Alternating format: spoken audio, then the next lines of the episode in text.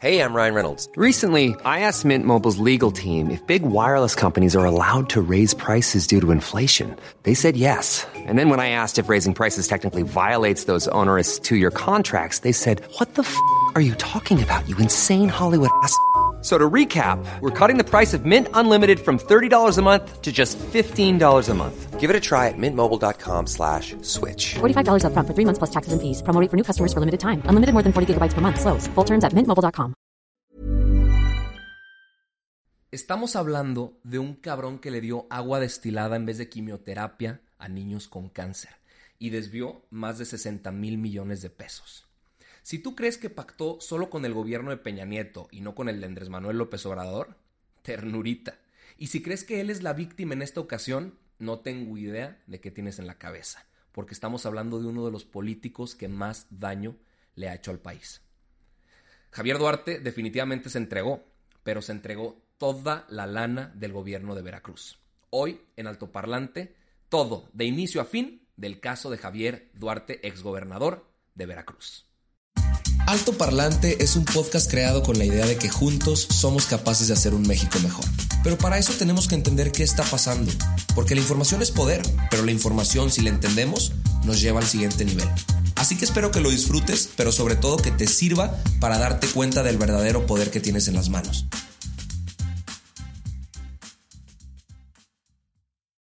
Amigos, bienvenidos a un episodio más de Altoparlante, su podcast informativo favorito, siempre imparcial, siempre independiente y siempre neutral. El día de hoy tenemos un tema que sin duda alguna ha causado muchísima controversia y muchísimo ruido, porque aparte de ser un caso que ya lleva pues un, tiempo eh, ocurriendo, ha causado muchísimas dudas, se ha presentado tanta información al respecto que ahorita la gente no sabe ni qué creer, ni qué ha pasado y ha habido tanta confusión en el proceso legal que pues estoy justo hoy para aclarárselas, para platicarles todo lo que ha sucedido. Pero yo creo que tenemos que irnos por partes. La primera eh, etapa que me gustaría explicar es cómo operó el gobierno de Javier Duarte, que estuvo como gobernador de Veracruz, cómo le hicieron para desviar tanta lana. Y el proceso es muy fácil. Crearon empresas fantasmas con un domicilio fiscal falso, con ninguna autoridad que las revisara. Eh, una vez que estuvieron creadas estas empresas, las registraron como proveedoras del gobierno y les pusieron eh, capacidades para vender todo, desde pañales hasta cemento y obvio las adjudicaciones pues se las dieron directas y sin licitación alguna. Desde aquí ya empezaron todas las trampas que utilizó el gobierno de Javier Duarte para atorársela al gobierno de Veracruz y pues llevarse toda la lana que tenían disponible y más. Eh, con estas empresas fantasmas que crearon, se fingió la compra de productos y no hubo ninguna constancia de que se había entregado. Justo después de que, sucediera el contrato, la empresa cerraba. Ese fue el procedimiento que utilizó el gobierno de Veracruz para desaparecer la módica cantidad de 645 millones 693 mil pesos solo entre el 2012 y el 2013, con 73 contratos que eran para destinar bienes a personas en situación de pobreza, damnificados por desastres naturales, mujeres vulnerables, niños, ancianos. Es decir, todo el dinero que tenía que destinarse para que la gente que más lo necesita pudiera aprovecharlo. Estos güeyes dijeron, ni madres, lo desviamos a través de empresas fantasmas para que no se den cuenta, nos lo metemos en los bolsillos y pues la gente que lo necesitaba, pues perdón, pero nos tocaba a nosotros esta vez. Las secretarías que más participaron en este proceso completamente ilegal fueron la Secretaría de Educación, la Secretaría de Desarrollo Social, eh, Protección Civil y el DIF estatal. Se analizó una red de 21 empresas que todas tenían en común varias cosas. Primero, que se crearon en el sexenio de este cabrón, de Javier Duarte. Segundo, que desaparecieron justo después de conseguir el contrato. Y tercero, que los mismos socios están relacionados en todas estas empresas como fundadores, como operadores o como beneficiarios de estas, de, estas mismas. 12 de ellas las registraron ante la Secretaría de Economía con el mismo correo electrónico y 11 están ubicadas en el mismo barrio habitacional popular. Cuando la gente que se dedicó a hacer la investigación fueron a ver estos domicilios, se dieron cuenta que no existía ninguna empresa, que había casas, vecindades, lotes baldíos, panaderías y hasta herrerías en vez de una empresa que había ganado contratos por millones de pesos para el gobierno federal. Por ejemplo, la Sol hizo 45 contratos, desviaron 243 millones 766 mil 548 pesos. Supuestamente ese dinero iba a usar para comprarse materiales de construcción para pisos y techos, para poder construirle viviendas a gente que ni siquiera tiene dónde dormir, para comprar útiles escolares para que los niños pudieran tener un mejor desempeño escolar, para comprar cobertores para la gente que tiene frío durante las noches, para comprar cobijas y para comprar despensas para la gente que no tiene ningún, ninguna oportunidad de tener una alimentación digna.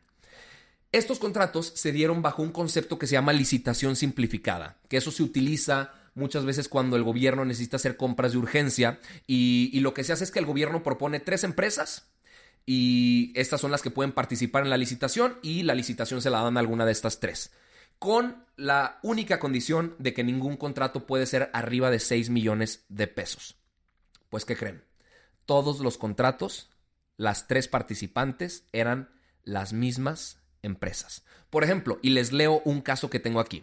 Eh, la licitación 222-13 era para comprar paquetes de lámina. La sede Sol entonces invitó a tres empresas, como les estaba platicando, que en este caso fueron Denic, Marca Carrey y AD911.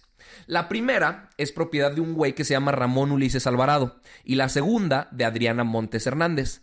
Resulta que después de hacer la investigación se dieron cuenta que Román es sobrino de Adriana. O sea, eran de la misma familia las dos empresas, las metieron al concurso y son habitantes de una zona marginada de Boca del Río y ellos no tenían ni idea de que eran dueños de una empresa y que estaban recibiendo contratos millonarios por parte del gobierno. Ellos no tenían ni idea y estaban registrados como los dueños y creadores. Eh, obviamente se la dieron a una de esas tres empresas. Una perdió, bueno, más bien dos perdieron, pero en el siguiente contrato se la daban a esa y en el siguiente contrato se la daban a la tercera y en el siguiente contrato se lo volvían a dar a la primera. Es decir, toda la lana para las mismas tres empresas en, esos, eh, en esas licitaciones simplificadas y al final pues el dinero terminaba siendo para las mismas personas. En enero del 2012 pasó algo bien interesante porque hay un güey que se llama Vicente Benítez González. Ese vato era el tesorero en la Secretaría de Finanzas y chequen lo ridícula que es la política mexicana.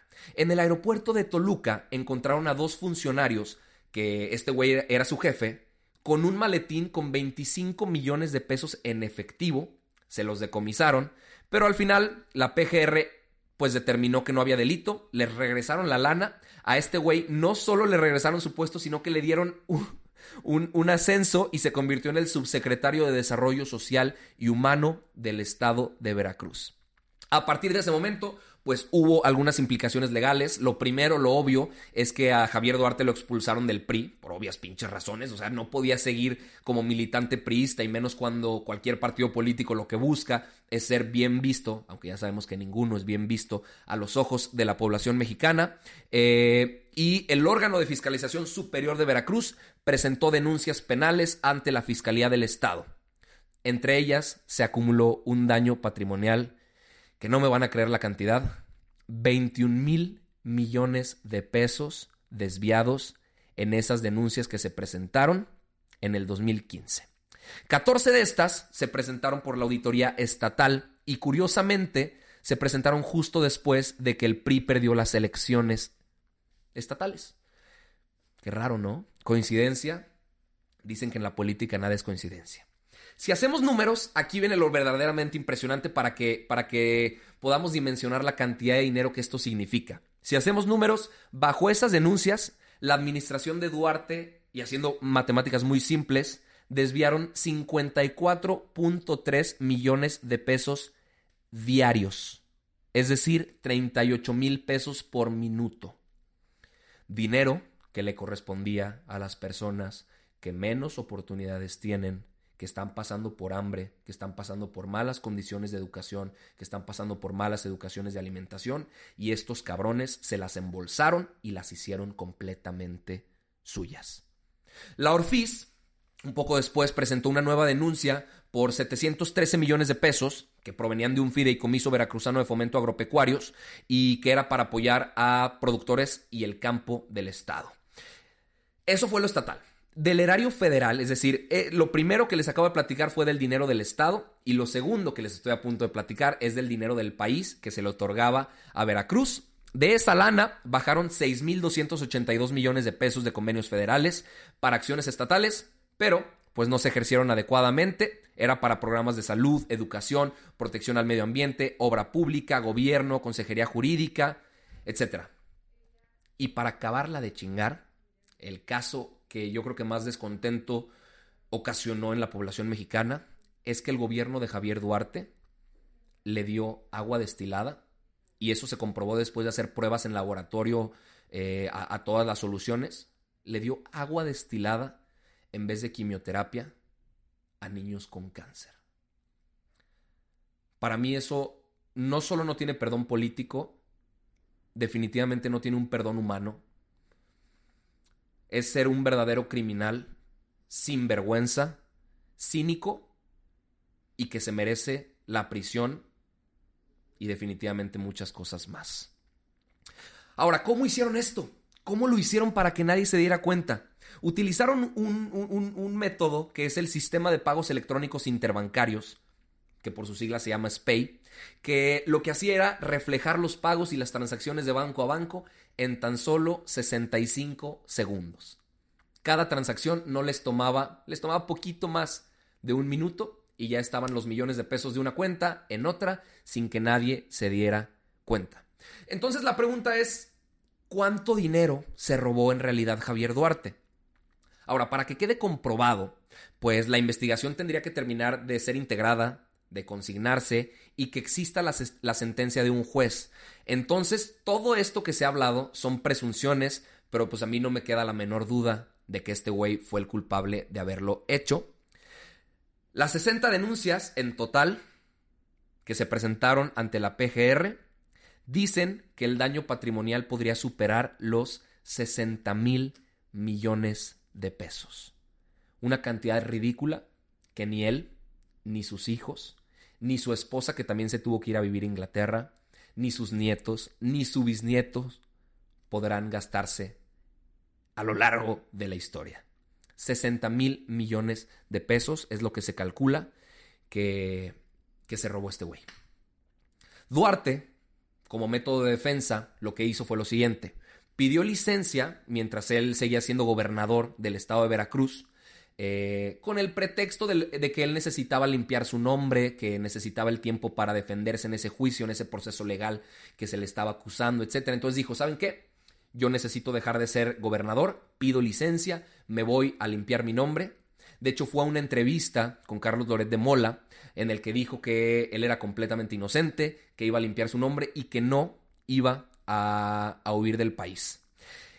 El 12 de octubre del 2016, se presentó una orden de aprehensión eh, en la que la Secretaría de Hacienda y Crédito Público ya lo estaba, lo estaba buscando y unos días después nos enteramos de que Javier Duarte había huido en un helicóptero del gobernador interino Flavino Ríos y que no se sabía en dónde estaba. Duró prófugo ah, hasta el 15 de abril, sábado 15 de abril, pero antes de eso, y ahí les va, les voy a leer, estoy, ni siquiera estoy parafraseando, les voy a citar textualmente lo que dijo Javier Duarte en una entrevista antes de irse. Enorme amor que le tengo a Veracruz y por el sentido de responsabilidad que ha regido siempre mi vida pública y privada. Hoy las circunstancias derivadas de imputaciones falsas y con fines electorales presentadas hace unos meses hace necesario que por congruencia y honorabilidad deba dedicar tiempo y atención a limpiar ante la opinión pública y aclarar ante las instituciones de procuración de justicia mi nombre y el de mi familia. Como, gobernador he defendido siempre el principio que la ley debe aplicarse sin distinto alguno, sea quien sea y caiga quien caiga. Que todos seamos sometidos al escrutinio de la ley y se responda con claridad ante las instituciones. Eso fue lo que afirmó Javier Duarte. Se fuga del país Después, el 15 de abril, sábado 15 de abril, en Guatemala, la policía, de, eh, la policía militar de Guatemala lo detienen en un hotel, lo trasladan a una, policía a una cárcel militar y dijeron, ahí les va, y aquí viene lo curioso y aquí viene lo que genera muchísimas dudas. Hubo cinco versiones de su captura. La primera fue la que dio la Interpol, en la que dijeron que le marcaron a su cuarto hotel diciéndole que estaba rodeado, que había eh, órdenes de, de aprehensión que ya habían sido giradas y que pues tenía que salir porque lo iban a detener. Supuestamente él salió sin oponer ninguna resistencia. La segunda versión es la que dio la policía de Guatemala, es que dicen que él bajó a pedir algo en la cantina y lo detuvieron. La tercera es la que dio la PGR, la que ya no existe, la Procuraduría General de la República, que dijeron que lo, lo, detuvieron en el lobby. La cuarta es la que se puede suponer después de haber visto los videos de la aprehensión en la que se ve que están bajando por un elevador. Entonces no hace sentido que estuviera en el lobby, ni en la cantina, ni que le marcaran para que él bajara y lo detuvieran. Y la quinta es la que justo acaba de salir en un video que el mismísimo Javier Duarte grabó, supuestamente entregándose a la justicia diciendo que pactó con el gobierno de Enrique Peña Nieto para que dejaran a su familia en paz y que no lo estaban deteniendo, que él se estaba entregando por voluntad propia para terminar con esta persecución mediática y persecución política. Él se autodenominó un preso político, más bien yo digo que es un político preso, porque él no tiene idea de lo que es ser un preso político después de que se hizo pues culpable de todo esto lo que sucedió. Y la pregunta, amigos míos, que surge, creo yo, es ¿por qué le dieron solo nueve años de cárcel? ¿Por qué no le dieron más? ¿Por qué se merece solo eso? Y se los voy a explicar de manera muy sencilla. En abogacía hay algo que se le llama proceso abreviado. Un proceso abreviado es cuando antes del juicio oral que determine la culpabilidad del sentenciado, este güey puede decir, ¿saben qué? Hay que hacer un proceso abreviado, yo me declaro culpable, pero denme la sentencia más baja que se pueda por los delitos por los cuales me están culpando, que en este caso era asociación delictuosa y lavado de dinero. El juez le concedió el proceso abreviado y pues él, se declaró culpable de dirigir una organización criminal que operó en Veracruz, Guerrero y, Ciudad de México para, para desviar recursos públicos. Entonces, legalmente y como funciona el Estado de Derecho en el país, que pues a, duras penas funciona, le dieron nueve años de prisión, 990 días de multa, quiere decir 60 mil pesos, y le suspendieron los derechos políticos y civiles por nueve años. Como les decía, legalmente siguió todos los protocolos y todas las normativas, pero políticamente a mí me quedan dos dudas. O la PGR no pudo formular el proceso como debía, para que le dieran más delitos de los cuales es culpable, o no pudo, que en ese caso sería incompetencia total, es decir, que no están preparados para hacer los procesos legales como deberían, o no quiso, o no pudo o no quiso. Y no sé cuál es peor. Incompetencia o que la política le ganó a la justicia en México. En su video, también Javier Duarte dice que si lo obligan a hacer declaraciones en contra de personajes como Andrés, como Andrés Manuel López Obrador, sería en contra de su voluntad, que para mí eso lo único que significa y que da de notar es que también pactó con el gobierno de Andrés Manuel López Obrador y se puso una curita sin siquiera tenerla cortada para proteger al actual presidente del país. Sorprendente la historia de Javier Duarte, que amañaron todo lo que pudieron amañar para embolsarse más de 60 mil millones de pesos, que fue sentenciado a solo nueve años de prisión, indignante que una mujer por abortar tenga más años de cárcel que este cabrón. Veremos en qué desemboca esta nueva investigación que seguro se va a hacer en contra de Enrique Peña Nieto y de todos sus colaboradores para ver si se pactó o no se pactó si alguien recibió algo, si alguien no recibió algo, porque Javier Duarte acusa al gobierno de Enrique Peña Nieto de que le dieron bastante lana y que además fue extorsionado para que esa misma lana se regresara a la campaña de Enrique Peña Nieto. Creo yo que esta es una muestra de la porquería en la que se ha convertido la política mexicana, que lleva siendo así un montón de tiempo, que está siendo así y que seguramente seguirá siendo así a menos que nosotros hagamos algo para que eso cambie. Entonces me gustaría terminar este video con una invitación a que primero estemos bien informados de lo que está pasando, seguro no quitemos el dedo del renglón teniendo memoria de corto plazo para que se nos olvide todo lo que ha sucedido y cómo nos dolió y nos molestó.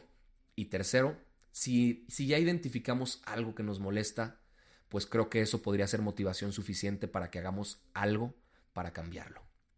Esto fue todo de la historia de Javier Duarte, todo el caso de inicio a fin. Espero que les haya gustado este capítulo y nos vemos mañana con más Alto Parlante.